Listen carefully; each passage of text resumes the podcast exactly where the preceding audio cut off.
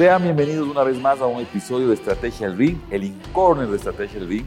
Estamos, por supuesto, con Guille Verduga para meternos hoy en un tema pesado, denso, pero importantísimo en la estrategia. Hola, Guille. ¿Cómo estás, Dieguito? Sí, sobre un episodio muy complicado que vimos con Hernán, eh, Hernán Jiménez, que es sitio de Banco Pichincha. Hablamos un montón de cosas, entonces ahora la idea es explicar sobre todo eso que vimos. ¿Cuál es el icono? El icono es del espacio de la, de la, reflexión. Sí. de la explicación, porque la verdad fueron temas muy, muy densos, muy complejos. Entonces, eh, ya que hemos hablado de estrategia, ¿no es cierto? De, de, las elecciones estratégicas, que vemos también a la tecnología como una de las elecciones estratégicas, ¿en dónde entra la transformación digital aquí? empecemos por ahí un poco para, para explicarlo. Yo creo que hay que subirnos incluso un nivel. La, la adopción de las tecnologías, como lo habíamos dicho en la primera temporada, son parte, este momento, del ADN cultural. ¿Qué quiere decir? Si queremos ser diferenciales, si queremos generar valor en la estrategia y, por supuesto, en los planes operativos, necesitamos hacerlo con adopción de tecnologías. Ya no es una opción. Cada vez es menos la posibilidad de dejar las tecnologías fuera de esto. Si lo vemos desde ese plano, estamos diciendo, oye, la adopción tecnológica es parte del ADN cultural. Pero también es parte de las elecciones estratégicas, como tú bien acabas de decir este momento, porque de alguna manera yo tengo que elegir las plataformas, tengo que elegir los instrumentos, tengo que elegir la herramienta, lo voy a hacer con inteligencia artificial, o lo voy a hacer con sensores, o lo voy a hacer con robótica, con automatización. Entonces, eh, eh, digamos que este momento se convierte en un pilar fundamental de la estrategia, pero sobre todo de la cultura. Excelente, excelente. Y mm, digamos, eh, ah, entonces ahora ya tiene que nacer, ¿no es cierto?, con la empresa, también, la, eh, digamos, estas elecciones tecnológicas, ¿no es cierto? Ya, digamos, tiene que ser desde la concepción de la empresa, ya tienes que tener esta visión eh, de tecnología. Y también entonces aquí entra la innovación. Sí, porque yo veía el otro día, el otro día veía un gráfico interesantísimo que lo poníamos en una en una presentación y veíamos a, la inteligencia artificial comiéndose a la cultura, sí, un pez grandote comiéndose a la cultura con un pez más chico y la cultura comiéndose a la estrategia y la estrategia comiéndose a la transformación digital. Entonces son cuatro términos totalmente distintos. la inteligencia artificial, ¿por qué ahora? Porque antes decíamos que, lo dijimos nosotros también, que la estrategia eh, o la cultura se comía la estrategia en el desayuno, de un solo bocado. Y ahora tenemos un pez más grande, más potente, más bravo, digamos así, que es la inteligencia artificial. Y la inteligencia artificial es la madre de las tecnologías. Creadas por personas, pero la madre de la tecnología. Entonces yo creo que deberíamos comenzar en este Incorner hablando un poco de qué mismo es transformación digital, para entender estos cuatro términos eh, de y, alguna y manera. más ahora que pones a, a un jugador que se siente como nuevo, que es la inteligencia artificial, y hablamos justamente de la inteligencia artificial. Que no es nuevo, ¿no? Pero que se siente como se nuevo. Se siente como nuevo, sí. Eh, porque hemos visto que hace 20 años recién empezamos a hablar, pero hace más de 60 años eh, se, se, creó. Entonces, eh, imagínate, es, es, es, algo, es un monstruo, es, es un cambiador de juegos. Este es un cambiador de, de juegos, así es. Entonces, ¿cómo hacer, no es cierto, para que esta elección de la inteligencia artificial ya no sea, ya no sea algo vano, sino que esté, digamos, de la mano de mi concepción como, como organización, de, de, mi cultura. O sea, que viene, digamos, es, mucho desde la estrategia, ¿no es cierto? Desde dónde nace eh, mis elecciones a futuro. Es interesantísimo lo que acabas de plantear y vamos a meternos aquí al ring a pelear un poco porque creo que es, ponte los guantes porque esto va a ser, esto va a ser interesante porque, a ver, hay que entender que la transformación digital no es digitalizar un proceso. Hay una confusión muy grande con esto. La transformación digital no es digitalizar un proceso. Por ejemplo, yo digitalizo el proceso, no sé, de compras dentro de la organización o digitalizo el proceso de e-commerce dentro de la organización. Digo, ya no voy a tener vendedores, eh, personas, sino voy a tener vendedores digitales. Voy a poner chatbots o metabots ahora. ¿no? Ya no es eso. Transformación digital significa que mi modelo de negocio, mi modelo estratégico esté planteado para el nuevo mundo que vamos a vivir. Es decir, todas las elecciones yo debo ponerlas en el mundo digital. Mi propuesta de valor tiene que estar dirigida al mundo digital, mis clientes tienen que estar en el mundo digital, la forma de relacionarme con los clientes, la personalización tiene que ser a través de una plataforma, los canales tienen que ser online, la forma de monetizar tiene que ser a través, no sé, de criptomonedas o en el metaverso, las actividades claves, los procesos de marketing tienen que ser de marketing digital, los procesos de innovación tienen que ser de innovación digital, los recursos tienen que ser a lo mejor también digitales, los partners tienen que ser compañías de tecnología, compañías de innovación. Pero digamos, eh, que vaya de la mano con el mundo real. Por supuesto, y ahí es donde nos podemos comenzar a complicar en este Corner, porque eh, Hernán dijo algo que a mí me pareció súper interesante y dijo, oye, las startups, este tipo, este tipo de empresas nacen con una cultura distinta. Y yo creo que se refería cuando decía que nacen con una cultura distinta a que nacen con un chip enfocado en la innovación, que tú acabas de decir, o un chip enfocado en la adopción de tecnologías o en la, adopción de metodologías ágiles, por ejemplo. ¿no? Entonces él decía, nacen de esa manera estas startups. Eh, son como una hoja en blanco y en esa hoja en blanco comenzamos a poner los hitos, las estacas para construir el modelo estratégico, pero nacen incipientes y luego se van acelerando con logros rápidos, pero porque tienen una estrategia y tienen una forma de ejecución también ágil. Y un poco aquí, digamos, para poder eh, conceptualizar, ¿no es cierto?, para poder verlo. Eh, si existe la banca tradicional, estas nuevas empresas serían las fintech, ¿no es cierto?, que ya nacen en un ambiente digital, que muchos creen que son tan disruptivos. O banca tradicional que tiene las dos cosas, ¿no? Para atender a los dos tipos de públicos. Así es. Eh, pero digamos, yo, yo sí creo que estas, estas fintech son las que un poco están eh, en, una onda diferente y, nacen con una adopción de tecnología y nacen con innovación. Entonces, eh, la gente piensa, ¿no es cierto?, que, unas, que las fintechs, y de hecho se ve, tienen unos crecimientos impresionantes, no tienen oficinas, eh, ya te llega la tarjeta súper rápido, tienen eh, los procesos muy ágiles, entonces tienen otra forma de, de pensar y de concebir los negocios. Eh, le preguntamos, claro, oye, ¿cómo, ¿qué pasa con las fintechs? ¿Lo, ven como amenaza? ¿Lo ven como, cómo lo ven? Y nos contestó no. Y nos dijo, mira, no, sabes que entendimos, ¿no es cierto?, que podemos coexistir las unas con las otras. Entonces, em, entonces aquí viene mi pregunta. Si es que esto es así, eh, si es que esto es real. El mundo real. Que el mundo real, ¿no es cierto?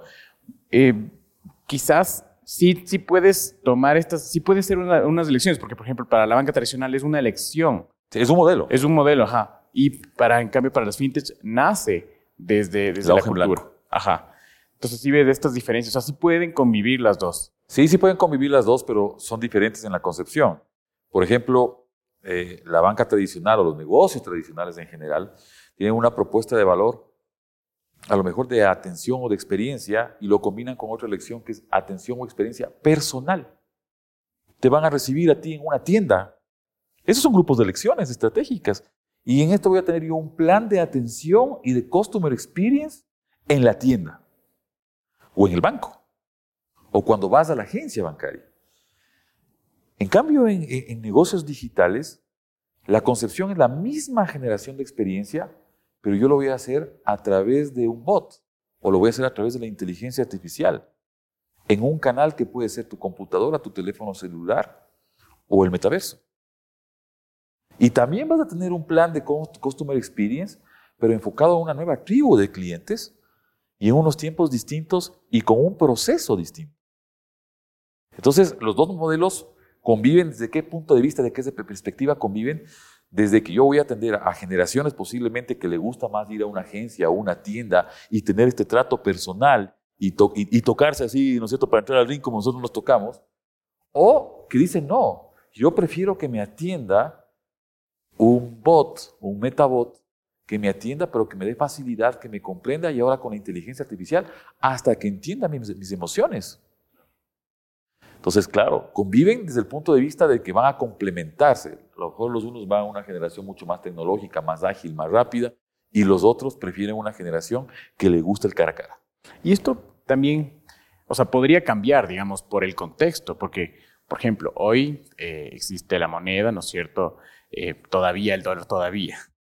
Eh, no hablamos de, de, monedas digitales, pero las criptomonedas del Bitcoin han venido desarrollándose tantos. Son las monedas del metaverso, por ejemplo, ¿no? Así es. Entonces, si es que ya las reglas del juego cambian, eh, ¿qué, tan, ¿qué tan vigente son estos modelos tradicionales de banca, no?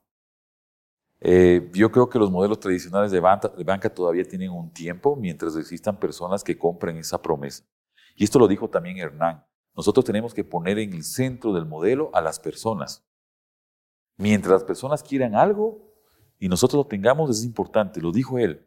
Y, yo creo que si hay personas que todavía prefieren el modelo tradicional, personal, ser atendidos en una agencia bancaria, no sé cuánto sea, a lo mejor todavía son muchos o no son tantos, cuando todavía exista esto, todavía van a tener que convivir los dos modelos. Y aquí lo voy a, voy a hacer más, más claro. en el peaje, ¿no es cierto? Antes había el, telepeaje y había el peaje manual. De pronto dijeron, ve, telepeaje. Ya no hay. telepeaje, punto. Sí. O sea, es lo que hay. Entonces, ¡pum! y se acabó, Se acabó las, moneditas. Pero ahí puedes tener una afectación de las tribus. Acuérdate, acuérdate, que las tribus son elecciones también estratégicas y puedes tener una afectación de las tribus. Voy, a, voy, al, tema, voy al tema bancario nuevamente y me acuerdo de mi papá y él decía, ¿por qué no me llega mi estado de cuenta físico? Yo le decía, papá, te podemos descargar de la internet el estado de cuenta para que tú cojas tu talonario de cheques.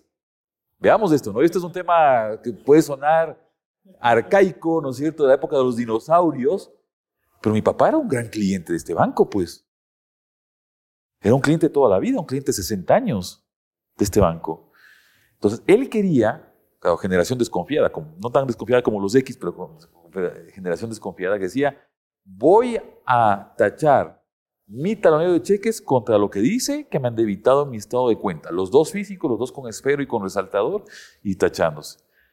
En determinado momento, muchas compañías dijeron no. No solamente los bancos, sino las compañías de televisión por cable, Dijeron, ya no más estados de cuenta físicos, porque el mundo nos demanda que seamos más responsables con el medio ambiente, porque los costos son menores, porque la eficiencia es más grande, porque llega instantáneamente, por lo que quieras. Y mi papá se quedó sin estado de cuenta. Claro, qué afectación. ¿Cómo, cómo hacía su cuadre con los cheques? No, que era su entretenimiento cuando estaba jubilado. Pues, entonces se quedó, se quedó sin estado de cuenta. Entonces, si volvemos a lo que nos dijo Hernán, de poner al cliente en el centro, tenemos que pensarnos en cómo vamos a dar estas facilidades. La otra es decir, oye, la mayoría ya son de estado de cuenta digital y están en, la transformación digital, como el telepeaje que acabas de decir tú, y cortamos de raíz, ¿no? Pero puede haber una afectación de personas. Ok, ok, ok. Interesantísimo. También em, hablamos mucho sobre claro, o sea, si ya, si ya, ves esas elecciones del consumidor, ¿no es cierto? Hacia adentro, en cambio van todas las elecciones hacia adentro. Y aquí hablaba mucho sobre una metodología agile, ¿cierto? Metodologías ágiles. Oye, tiene que ser mucho más, más veloz, enfocados en el cliente, pero mucho más veloz. Entonces, para eso también, poniéndole a las fintes nuevamente en el juego. Son mucho más ágiles y ya nacen casi que con, que con otra... Instantáneas. Es instantáneas, o sea, nacen con otra percepción con procesos, con sistemas operativos mucho más ágiles. Nuevamente, eh, ¿qué tan competitivos, ¿no es cierto?, puede ser esta, esta banca que está entrando un poco en la transformación digital versus una, una banca que ya nació eh, así. Yo creo que me das paso para meter un gancho ahí, pero fuerte en Steam Corner, a pesar de que no estamos en el ring, sino estamos, digamos que en la esquina descansando. Descansando. Yo creo que ahí, ahí comienzo a calentar y comienzo a preparar la entrada porque, para el siguiente capítulo, porque esto creo que es importante, hay que distinguir muchas cosas. Hay una confusión tremenda, y esto para todos los que nos escuchan y nos, y nos ven, hay una confusión tremenda entre lo que es cultura, lo que es estrategia, lo que son metodologías y lo que son herramientas. La cultura es la que sostiene, es el ADN. No hago nada sin esto. No hago nada sin adopción tecnológica, no hago nada sin un propósito, no hago nada sin un liderazgo. La estrategia es un conjunto de direcciones que conectadas generan valor. Escojo una propuesta de valor de experiencia, la conecto con un canal online para una tribu digital. Esa ya es una, una estrategia. Luego tenemos el nivel de proyectos. Los proyectos conectando estas estrategias, conectando estas elecciones, me permiten luego pasar a la ejecución. ¿Cómo ejecuto yo esto y lo llevo a la práctica y cómo lo mido, en definitiva? ¿Sí? Las herramientas y las metodologías permiten que esto se haga. Entonces yo puedo decir, oye, para, para entender mis elecciones voy a utilizar un modelo Canvas. Para entender eh, lo ágil voy a, utilizar Scrum. Eh, pero son herramientas, son metodologías que permiten que la estrategia llegue a la práctica. Entonces, utiliza la que te dé la gana, pues ese es el mensaje, la que más se adapte a tu forma de pensar, a tu cultura, a tus personas. Utiliza la que quieras. Pero lo que debes conseguir en la estrategia es realmente lo que nos debería importar. Y Hernán dijo aquí que debería permitirnos ser más adaptables, es decir, tener esos sensores, IoT, ¿no? Eh, eh, tener esos sensores en el mundo que estamos viviendo para adaptarnos rápidamente, para cambiar rápidamente, eh, que nos permita ser escalables, que escalemos también y que tengamos, hablaba del producto mínimo viable, ¿no? Nosotros hablamos en algún capítulo los proyectos mínimos viables. Él hablaba del, del producto mínimo viable, un producto bueno, potente, enfocado, digital, como sea, y después irlo escalando en el tiempo para conseguir los objetivos estratégicos. Y hablaba también de que ahora hay la facilidad de los pagos por uso. Es decir, ya no tienes que comprar toda esta tecnología, ya no tienes que poner los servidores, ya no tienes que poner todo el hardware. Hay organizaciones, y aquí entran también los aliados estratégicos, hay organizaciones que me dan esto como servicio. Así es, como Amazon, todos, los, todos los, servicios de todos Todos los software as a service me dan, me, dan, me dan servicio, me cobran un fee mensual, anual, lo que sea, por el servicio. Entonces, yo creo que hay que distinguir mucho esto y, la conversación con Hernán fue tan potente desde el punto de vista de que nos hizo ver este tipo de temas más allá de las tecnologías, así, más allá, porque a veces confunde tecnología con estrategia. Me refiero a las herramientas tecnológicas con la estrategia. Y no es lo mismo. Una cosa es adoptar a la estrategia, adoptar a la tecnología como una forma de vida y otra cosa muy distinta es cómo aplicamos estas tecnologías para facilitar la vida. Correcto. Sí, pero también mira, y, en el tema hablando de talento humano, ¿no es cierto? Eh, en las fintech, el trabajo colaborativo es la forma, es su forma de cultura. En cambio, en estas empresas tradicionales que también he estado ahí. Eh, es, mucho más difícil, es un elefante eh, intentando moverse, por ahí tiene unos loops, unos equipos chiquititos que están medio intentando mover más rápido las cosas, que están intentando innovar, pero tienes una operación muy pesada eh, atrás, ¿cierto? ¿Cómo, nuevamente, cómo compites, ¿no es cierto? ¿Cómo llegas a igualar esa velocidad con, con todo esto? Excelente, yo creo que si, entramos en la conciencia estratégica de decir, o sea, si creemos, lo que pasa es que muchas veces no creemos, no creemos que esto vaya a pasar en nuestra región, no creemos que esto vaya a pasar en nuestro país, pensamos que va a llegar tarde, pensamos que nunca va a llegar. Entonces, lo primero es que, hay que entender para actuar y en el medio hay que creer que esto va a pasar, pues.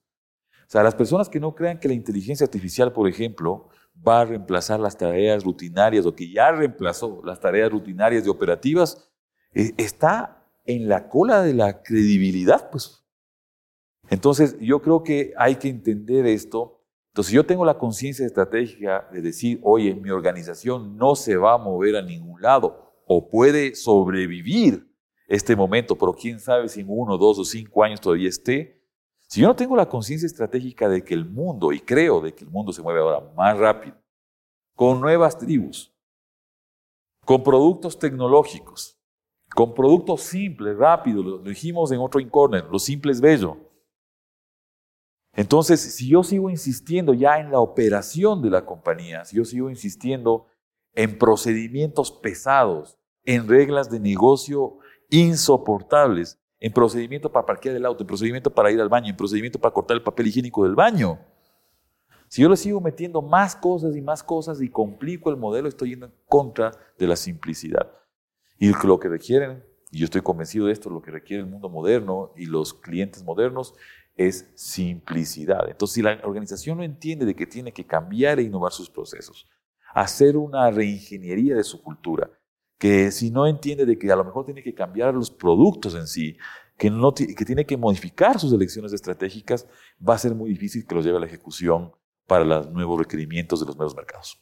Así es, así es. Esto es, esto es clave porque si no, si no adaptas esta velocidad te, te, vas a, te vas a quedar obsoleto. Sí, y claro, y, y, yo haciendo un poco parafraseando lo que dijo Hernán en este, en este capítulo, Creo que no solamente la inteligencia artificial eh, está aquí para, para reemplazar las tareas repetitivas o operativas, sino creo que ya comienza a reemplazar incluso los cargos de, o los puestos y las funciones de mayor talento. y eso, y eso yo, nadie sabe. El que nos diga que sabe qué es lo que va a pasar, se equivoca, porque no sabemos. Lo que tenemos es una percepción y un fuerte, una fuerte tendencia de lo que está pasando. Yo creo que este último año hemos visto, por ejemplo, regresando al tema de las fintechs, un crecimiento extremadamente grande y explosivo. Eh, apalancado en la adopción de tecnologías, entre ellos la inteligencia artificial, los datos, que también nos dijo. Y ahí Hernán también se metió a un territorio minado porque mencionó, por ejemplo, los temas de seguridad. ¿Qué va a pasar con la seguridad de los datos? ¿Cómo vamos a controlar esto? Cada vez vamos a necesitar más sistemas fuertes para, para controlar. Pero yo estoy seguro de que también se van a reemplazar eh, ciertas, ciertas profesiones, digamos, que requieren mayor talento. ¿Cuáles son las profesiones que han crecido, si queremos ahí decir, o cuáles son las que sugeriríamos nosotros en este espacio que, que vayan creciendo y que se vayan adoptando pues, todo lo que tiene que ver con ciencia de datos? Pero hay, hay, hay todavía como una discusión, ¿no es cierto? Muchos sí, hay dicen, escepticismo, sí. Muchos dicen, oye, eh, la inteligencia artificial va a reemplazar a muchos trabajos y otros dicen, va a potenciar. Estoy de acuerdo. En cambio, ciertos trabajos. Eh, por ejemplo, digamos, hablando en tema de diseño.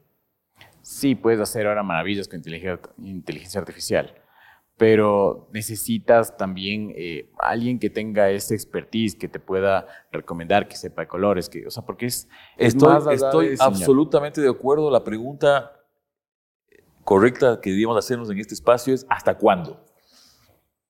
Porque si es un espacio de estrategia, nosotros tenemos que estar pensando en la siguiente gran crisis, o en el siguiente gran cambio, o en la siguiente gran oportunidad. Me gusta más lo último. Pero la pregunta es hasta cuándo.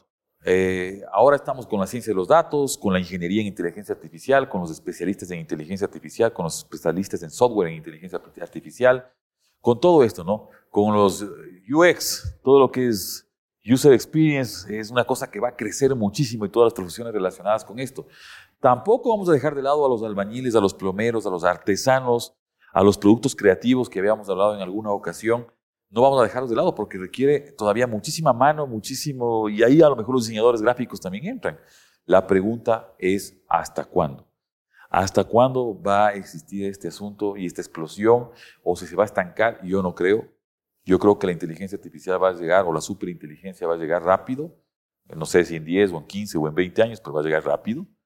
Y que yo creo que puede ser beneficiosa, beneficiosa para la humanidad. Pero ahí la ciberseguridad que hablaba Hernán es otro de los puntos críticos.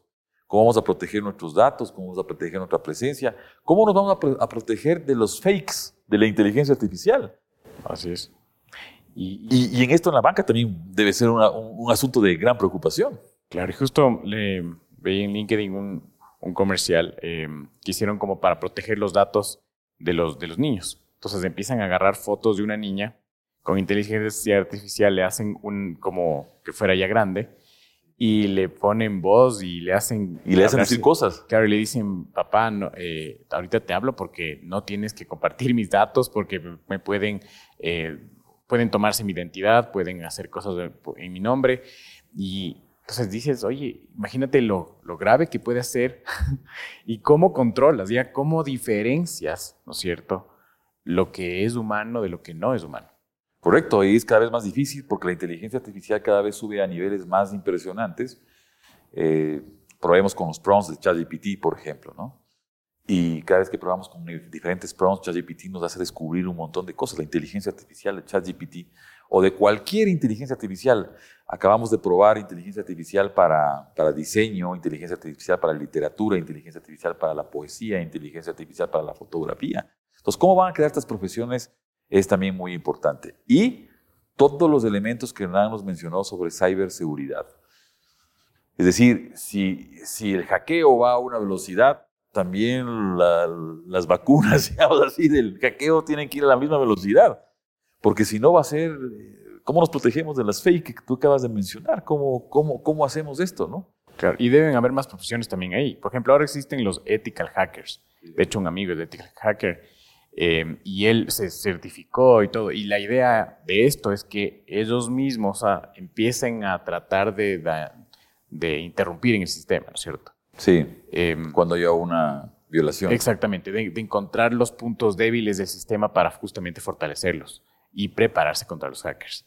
Porque si no, ahora, como nos vemos, como nos ha sucedido, es que ya hay, hay problemas. Eh, Recientemente hubo un hackeo justamente a, mucha- mu- a un sistema bancario eh, y, y ves esos problemas, ¿cierto? Ves, ves que, que, qué pasará con mis fondos. Y muchos Claro. tuvimos ese problema del banco y decir, oye, ¿qué pasó? No responde mi cuenta, no puedo acceder a un dólar. De- y casi estuvo una semana hackeado. Entonces, es súper delicado porque aquí ya hablamos, hablamos de dinero, hablamos Sí, de, de los recursos de las los personas, recursos, de nuestra imagen, bueno, y muchas cosas más, ¿no? Sí, sí, yo creo que esa es una de las profesiones, la de ciberseguridad, que más va a crecer. Y tú acabas de mencionar a otra que es importantísima, que es la, no sé cómo llamarla, la ciberética. Yo creo que este momento vamos a requerir, y aquí es donde hay que transformar las profesiones, y hay que transformarnos y reinventarnos nosotros, porque la ciberética eh, es una de las cosas que más vamos a necesitar. Vamos a necesitar filósofos, antropólogos, sociólogos, psicólogos, todas, todas estas personas que están dedicadas a entender a las personas con conocimientos también, por supuesto, de la transformación digital, de las nuevas tecnologías, porque vamos a tener que tener ciberética en los procedimientos médicos y vamos a tener que tener ética en los, procedimientos de la venta de productos, en los pagos, en los cobros, en la forma de actuación de las personas. Entonces, creo que esa es una de las que más puede crecer. Ahora habrá que ir pensando qué va a pasar, ¿no es cierto?, con las tareas repetitivas, con los obreros de mano, con, con, no sé, con los contadores, con los asistentes, con todos esos que hacen tareas repetitivas y cómo también ellos son parte de la sociedad importantísima y cómo tenemos que transformar, por ejemplo, la educación. Así es, así es. Excelente este episodio. De verdad, creo que eh, nos quedan muchos temas más por hablar sobre tecnología, sobre innovación, pero si no nos vamos a extender, no va a ser un Sí. in corner, sino va a ser un super episodio. Sí, Eh, entonces, eso de aquí veo que trajiste unos libros. Sí, eh, en los Incorners vamos a tratar de traer información adicional y, y Guillermo ha colgado unos links y, y ha compartido información en estos episodios de reflexión realmente. Yo les he traído dos libros eh, físicos para que se sientan, ¿no es cierto? Y ahora que, ahora que hablamos de la, de la convivencia entre lo, entre lo físico y lo digital. Uno se llama eh, Piensa como, como rockstar. Piensa como un rockstar. Y este piensa como un rockstar te hace ver cómo debes pensar en la sociedad de la transformación digital, en la sociedad de la tecnología. Los rock- rockstars son más análogos, ¿no? Pero ahora también tienen que transformarse. ¿Cómo piensas en la era del social media, del marketing y de la transformación digital? Este es un libro interesantísimo, Piensa como un rockstar, Think like a rockstar. Y luego, haciéndole secuencia a Hernán, ¿sí? Hernán habló en alguna en una, en una parte del- de la blockchain y de y, y la Bitcoin, los bitcoins y todas estas cosas. Eh, yo les he traído uno que se llama, un libro que se llama Blockchain, la revolución industrial en Internet, que este, a través de casos de empresas muy digeribles y muy entendibles, explica eh, qué es la blockchain, para qué sirve la revolución de la industria 4.0, qué aplicaciones puede tener en el mundo empresarial, en los procesos operativos y en bajar los proyectos a la ejecución. Así que ahí les dejo esos dos. Excelente recomendación, creo que es muy importante aprender sobre criptomonedas, sobre blockchains, eh, porque es, ya no podemos decir que es del futuro, sino creo que es del presente. Y, y como habíamos hablado, el presente cada vez se siente menos. Es efímero. es efímero. Es efímero. Entonces, importantísimo aprender sobre esto. Muchísimas gracias, Dieguito. Muchísimas gracias a todos. Gracias, Guillermo. Que tengan un excelente día.